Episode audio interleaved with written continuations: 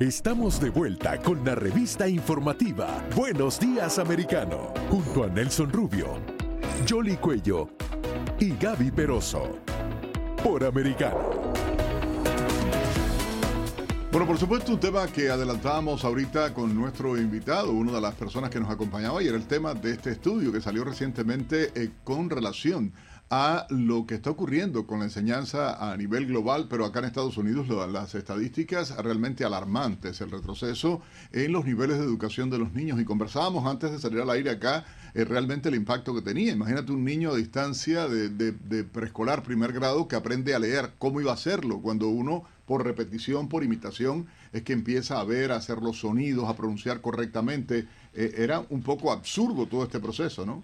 Y quizás fue el gran debate que se vivió en los Estados Unidos o cuando comenzaron a impulsarse todos estos movimientos para que los niños regresaran a las aulas de clase, que se convirtió en una verdadera batalla, como casi todo lo del COVID-19, pero ahora que se están revelando las estadísticas, se están señalando el atraso que se ha vivido en los Estados Unidos, sobre todo en los jóvenes y en áreas claves como la matemática y la lectura. Nos hemos atrasado casi dos décadas y ha sido también a nivel mundial y por supuesto eso va a tener también consecuencias generacionales, porque hay que rescatar todo ese tiempo y la verdad es que la tarea es bastante difícil. Conversemos con una experta sobre este tema, está con nosotros la doctora Mónica Oganes, ella tiene un PhD en neuropsicología y además es psicóloga escolar y tiene su práctica privada. Doctora, bienvenida, buenos días, americano.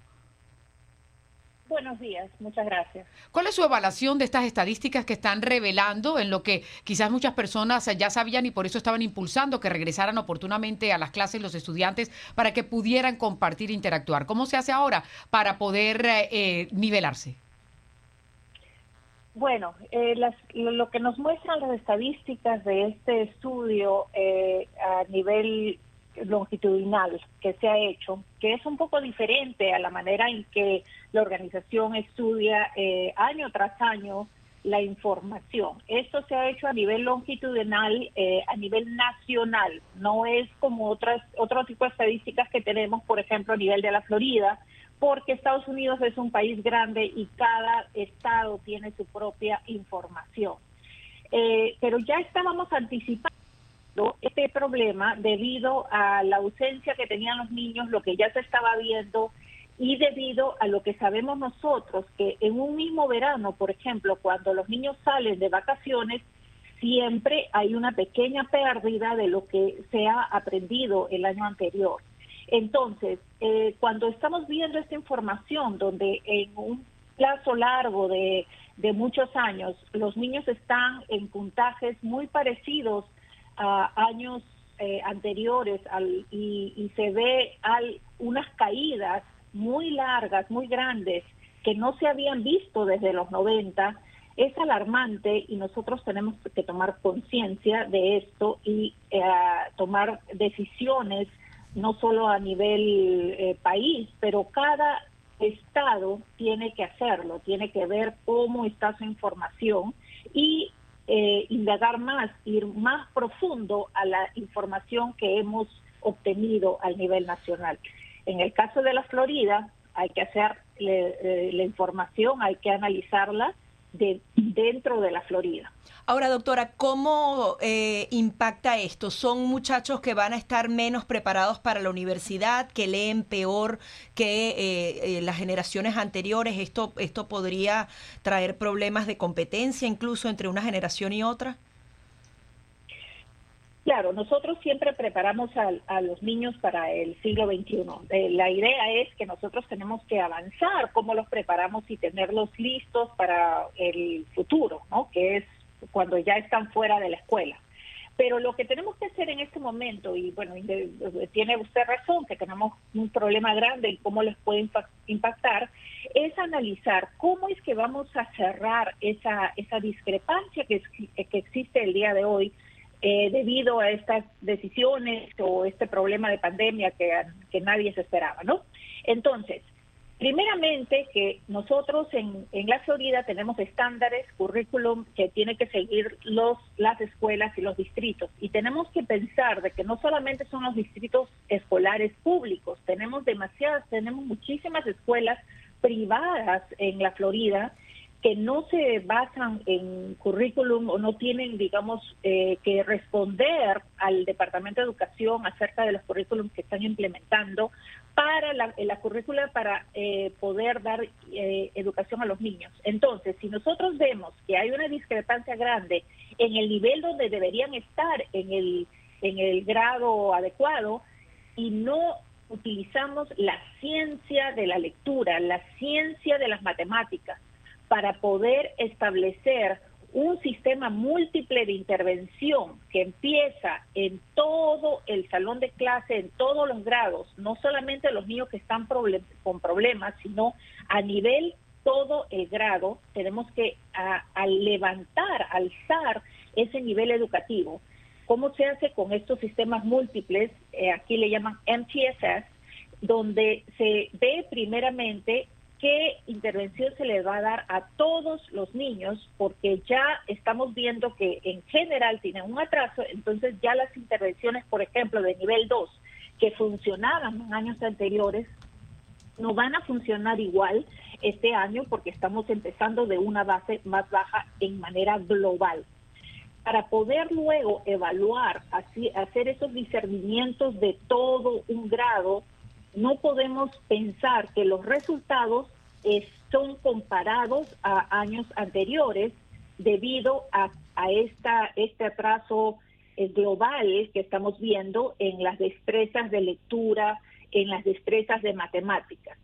Y más aún nos tenemos que preocupar sobre los niños que tienen menos performance, donde tienen bajo rendimiento ya desde momentos anteriores debido al alto riesgo que tienen. Por ejemplo, los niños que, tienen, eh, que están en el estatus de comida gratis, de gratuita o, reducida debido al ingreso económico, eh, niños de ciertos grupos étnicos, eh, todos los niños que tienen más alto riesgo han mostrado más desnivel y más alto el, el porcentaje de diferencia a donde deberían ellos estar.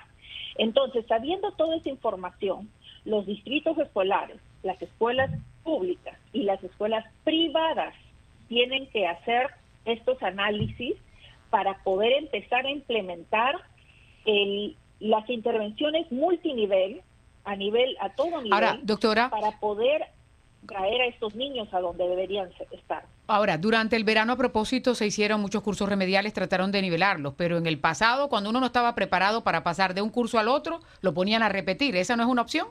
O sea, si no sabes leer, no, vas a poder avanzar, ¿no? Claro.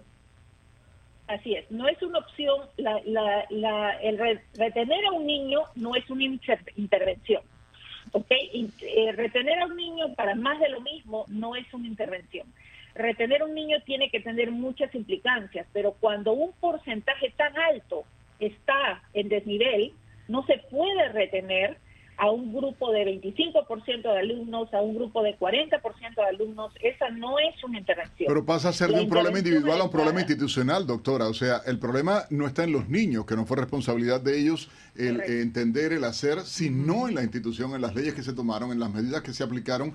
Y yo creo que si ya bien había lagunas en el sistema educacional norteamericano, hay eh, otras asignaturas de las que no se habla, pero en el tema social, eh, de, de asignaturas sociales, o en el tema historia, en el tema geografía, o sea, en la propia biología, eh, eh, hay un, grupo de cosas que, pero sí es grave, que es básico. O sea, tal vez de las dos materias donde se está viendo el problema es en lo que eh, tradicionalmente en educación Porque son las que más se miden a nivel mundial también. Exactamente, matemática, y lectura. y es grave que ya, sobre todo en la edad adolescentes o jóvenes, en este caso previo a la universidad, con problemas graves en este sentido de pérdida del hábito de lectura, de pérdida de las habilidades matemáticas. No es que si no sabes leer, ¿cómo avanzas? Exacto. Es la pregunta.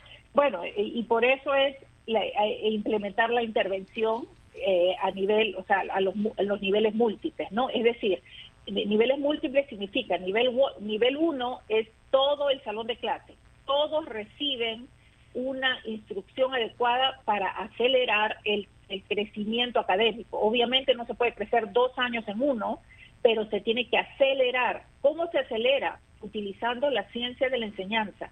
No podemos utilizar métodos que yo pienso que suceden, no, tenemos que saber investigar si los métodos, si los libros que compramos para implementar la currícula de, los estándares de la Florida, para que todo eso esté basado en la ciencia y no porque a mí me parece que esto puede suceder y puede ayudar. No, tenemos que utilizar la ciencia, ya he avanzado demasiado la enseñanza y ya tenemos nosotros eh, publicados muchos métodos para poder acelerar. doctora, de manera práctica, para los padres, las abuelitas, los tíos que nos están escuchando, ¿cómo pudiera implementarse? O sea, ok, ya están los métodos científicos, está... Eh, yo recuerdo a mi profesora Gloria de primer grado todavía y tengo 56 años y yo me acuerdo de mi maestra, ah, que era la maestra Gloria, que me enseñaba y cómo ella enseñaba y cómo ella iba y cómo se dedicaba y cómo trabajaba con todo el aula, pero también trabajaba de manera individual con cada uno de nosotros. ¿Cómo implementarlo eh, eh, eh, de manera práctica hoy para un padre que nos está escuchando cómo hacerlo o cómo confiar en ese sistema de educación que cometió los errores.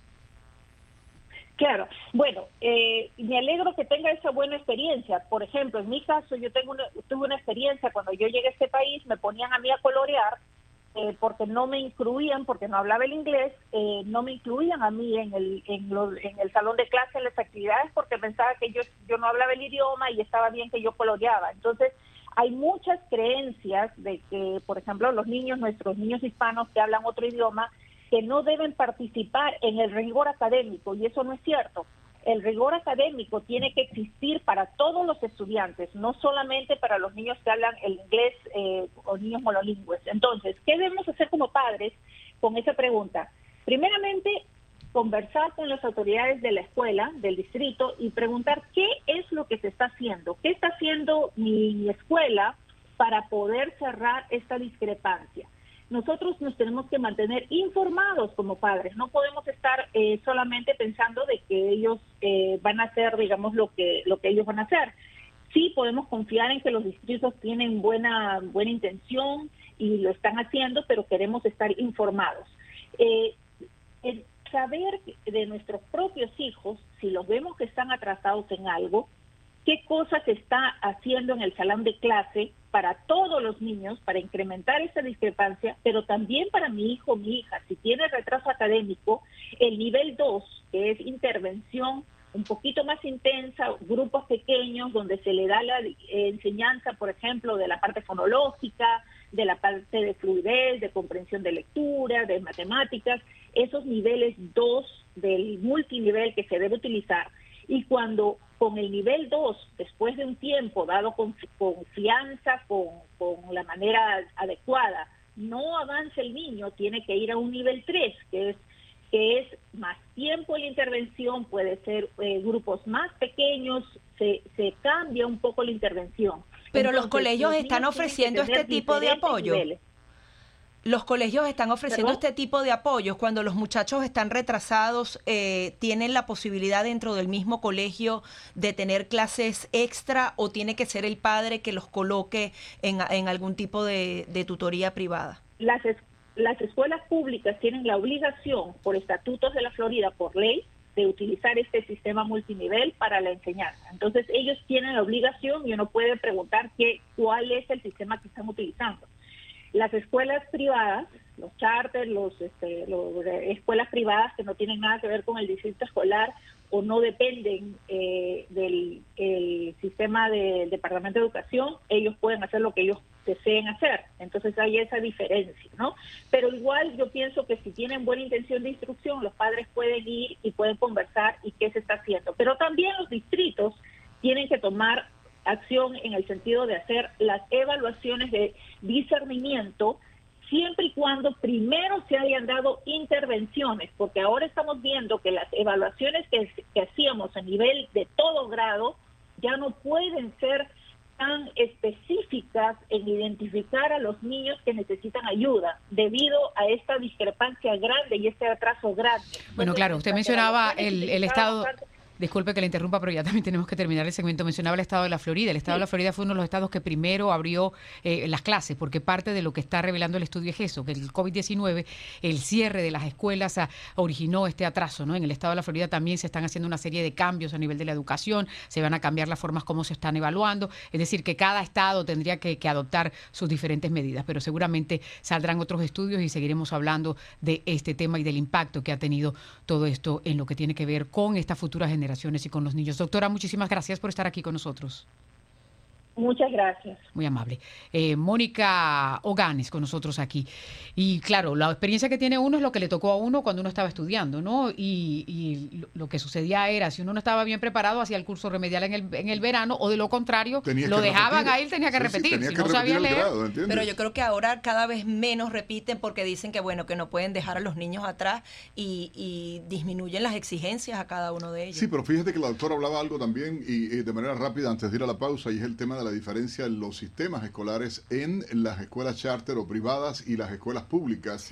Y, y, nos corresponde a nosotros como padres porque al final somos los contribuyentes, nosotros pagamos todo lo que pasa con la educación. Y luego tú ves que hoy mismo, por ejemplo, acá en el sur de la Florida, para el resto de la gente que nos está viendo en el país entero, hoy están discutiendo eh, eh, nuevas imposiciones dentro del sistema escolar con tema de adoctrinamiento, cosas de este tipo, la imposición de, de, de diferentes tipos de, libros de lectura, etcétera. Y tú dices, bueno, ¿a dónde vamos?